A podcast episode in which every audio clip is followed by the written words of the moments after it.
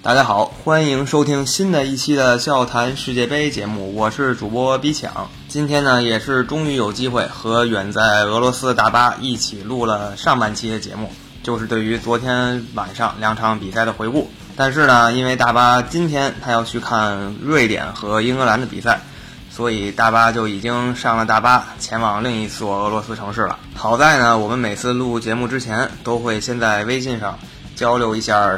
这一期要讲的内容和一些观点，看看有没有什么一样的啊，或者不一样的，这样比较方便我们串联在一起。即使这一期节目是我一个单口，我也还是像以前一样，会把我们两个人的想法一起说出来。希望我们的观点呢，也能帮到大家吧，让大家更好的欣赏比赛。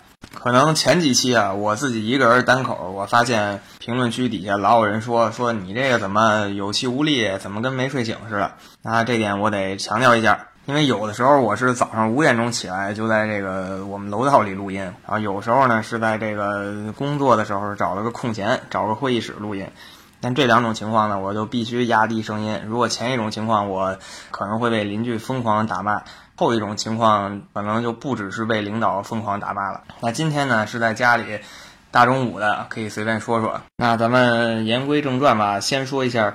今天晚上十点，大家非常喜爱的英格兰和本届从预选赛开始的大黑马瑞典的正面对话。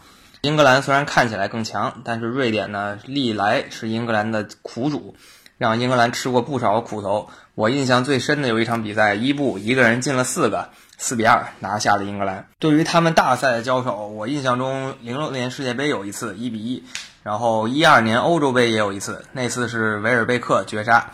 然后维尔贝克这次也在阵中担起了这个快乐足球三叉戟的重任，今天能不能首发呢，也是一个未知数。咱们老规矩，先介绍一下各队的优点和缺点。首先是英格兰队，英格兰队呢这届跟以往不同的一点是防守做得非常好，即使说后卫速度非常的慢，或者说后卫的实力没有以前约翰特里还有费迪南德那么的强，但是这一次打的确实不错，防守呢非常有章法。看到淘汰赛中面对哥伦比亚的冲击，也是不是很慌的。那么问题来了啊，说到英格兰防守好，瑞典的防守呢可能是更好一些。因为瑞典这个球队一旦一比零领先，其他球队真的拿他一点办法也没有。我们在世界杯欧洲区预选赛的时候就能看到，瑞典在一比零领先以后，意大利被他打了一点脾气也没有。这次德国呢能拿下瑞典也是非常勉强了。然后进了淘汰赛，瑞士面对一比零领先的瑞典，依旧是毫无建树。所以瑞典打的是一个团队足球，然后非常靠身体素质，有高空球优势，没有说哪一个球员特别突出吧。毕竟巨星伊布已经不在国家队里了，所以说看瑞典要看一个整体，不要说寄希望于某一个球员。即使说福斯贝里这样在他们队中相对大牌，也不是说有无限的开火权，或者说无限浪费机会的权利的。那反观英格兰这边，进攻呢非常倚仗的就是大英帝星哈里凯恩，目前帝星也是以六个进球领跑射手榜。不过我们想来啊，英格兰这几场比赛踢下来，并没有在运动战中取得多少进球。所谓运动战中的进球，就是说不是通过任意球啊、角球啊、点球这些方法破门的。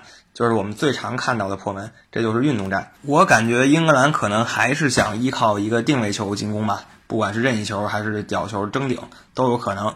但是瑞典呢，刚才说了，防守非常稳健，英格兰的定位球不会占到很大的便宜，反倒是自己要先小心，别被瑞典队的高空轰炸攻破了球门。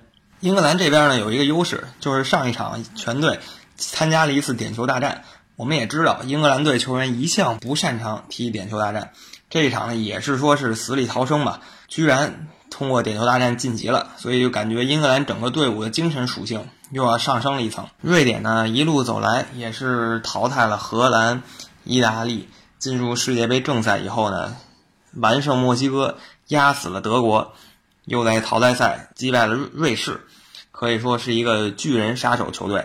这次又面对一个传统豪强。我们看他们能不能走得更远。但我认为瑞典已经没有任何心理包袱，完全卸下了所有的重担，非常放松地迎接英格兰的挑战。英格兰这边呢，哈里凯恩非常非常想拿世界杯金靴的，已经有六个进球了，和1986年的前辈莱因克尔站在同一个水平线上。所以看他能不能再进一步。而且地星如果这场再进球的话，我感觉金靴基本是稳了，因为他的主要竞争对手全部被淘汰，除了一个面对强队不会进球的卢卡库。卢卡库所在的比利时队虽然也进入了半决赛，但是我不认为卢卡库还能再次大杀四方，他的进球应该也是到此为止了。我们说一下历史交手吧，在最近十五次交手之中啊，英格兰只赢了两次，这个胜率低到什么情况？大家可以算算。不过还是要说，足球不是一个概率游戏，概率只是一个推测。总体来说呢，还是更偏向英格兰一点，因为英格兰真的是这次机会对他们来说是千载难逢了，一定要抓住，进一次四强。如果说英格兰的进攻线发挥的很好的话，我们预测一个比分二比零或者二比一。如果瑞典众志成城，又打出他们的一比零主意的话，很可能是瑞典一比零。或者瑞典一比一英格兰，这个比分呢，很大程度上决定于开局二十分钟的表现。如果瑞典成功抢下了开局，那英格兰将会非常非常被动。如果英格兰率先破门的话，这时候英格兰就完全占据了主动。这时候呢，英格兰就会形成全面的压制，很有可能扩大比分，取得一场完胜。那这场比赛咱们就说这么多，马上进入东道主的比赛，俄罗斯对战克罗地亚，这算是一次历史的相遇吧。因为前苏联还有前南斯拉夫都是这个世界传统强队，然后继承了前苏联衣钵的俄罗斯和这个传承了南斯拉夫足球精神的克罗地亚，他们居然在世界杯中又一次狭路相逢了。如果你只说纸面实力，那这个克罗地亚一定是完爆这个俄罗斯的。毕竟在中场上，克罗地亚能完全压制住俄罗斯。俄罗斯如果只看中场的话，很难拿到球，甚至说根本推进不到前场。就像昨天法国跟乌拉圭那场对决一样，即使你锋线上有苏亚雷斯这种超一流前锋，你中场拿不到球，你就是传不到他，只能让他全场隐身。所以我觉得俄罗斯甚至很有可能直接舍弃掉中场，不在中场做任何控球，直接可能过的中圈就是长传冲吊，找这个重型坦克九八，这是他们进攻的比较牢靠的一个手段。而克罗地亚这边呢，他们肯定更想抢到中场。克罗地亚的中场比起俄罗斯的上一个对手西班牙，渗透性可以说是有过之而无不及。这三个中场呢各司其职，加上克罗地亚前场的攻击手也是有一个世界级的曼朱基奇，并且曼朱基奇呢配有几个风格迥异的搭档，所以他们的进攻手段也比西班牙要丰富。所以我觉得俄罗斯那种白起大巴然后前场冲击的打法。这一次面对克罗地亚不一定好使，毕竟也都是东欧的球队。从上个世纪开始啊，两边就算是知根知底，看好克罗地亚九十分钟就拿下比赛。俄罗斯这边呢，最大的优势其实就是主场，他们球迷造的声势，还有说对天气、对场地的适应程度，这点都是比克罗地亚要好的。如果这一个优势能被无限放大的话，俄罗斯也有取胜的可能。不过我们也知道。比赛还是要靠球员来踢，靠教练来指挥。刚才提到那两个优势呢，都是附加条件，就有点类似于你玩一个游戏，你那个球员踢法呀是这个武力值，教练的指挥呢是智力值，然后球迷的造势还有场地的适应程度是你的加成。比如说三国游戏吧，你使一个阿斗，你加成再加怎么样，你也不一定能单挑赢这个吕布，对吧？除非你作弊了。那我们也知道，俄罗斯不是这个零二年的某个东道主，最起码不会去作弊。所以这场比赛呢，不太看好俄罗斯能再进一步，已经算是强弩之末了。这届俄罗斯进八强也是创造历史。那预测一个比分吧，不看好大比分啊，因为俄罗斯再怎么地也会摆起他们的大巴。面对大巴呢，你再怎么打也很难打出惨案，所以看好一个二比一或者二比零吧，克罗地亚胜。那对于今天比赛预测就是这么多。昨天的预测呢，我们也不能说是打脸吧，进程基本跟我们一样。但是，呃，乌拉圭和巴西就是输掉比赛的两支球队，本方球员实在是太坑了，这个也是没法预测的事情。如果这两场比赛的比分我们有幸预测对了，希望大家给我们多多点赞，多多关注我们。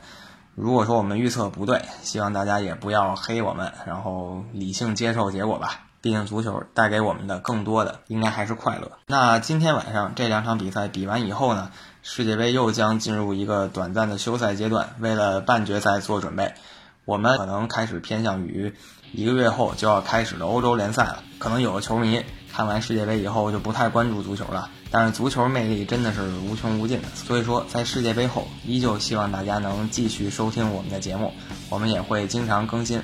那最后呢，还是要宣传一下我们的微信群。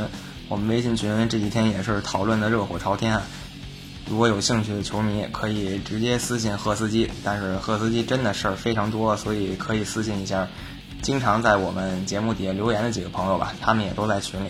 那今天就说这么多，晚上比赛很精彩，大家一起享受比赛。我们明天再见。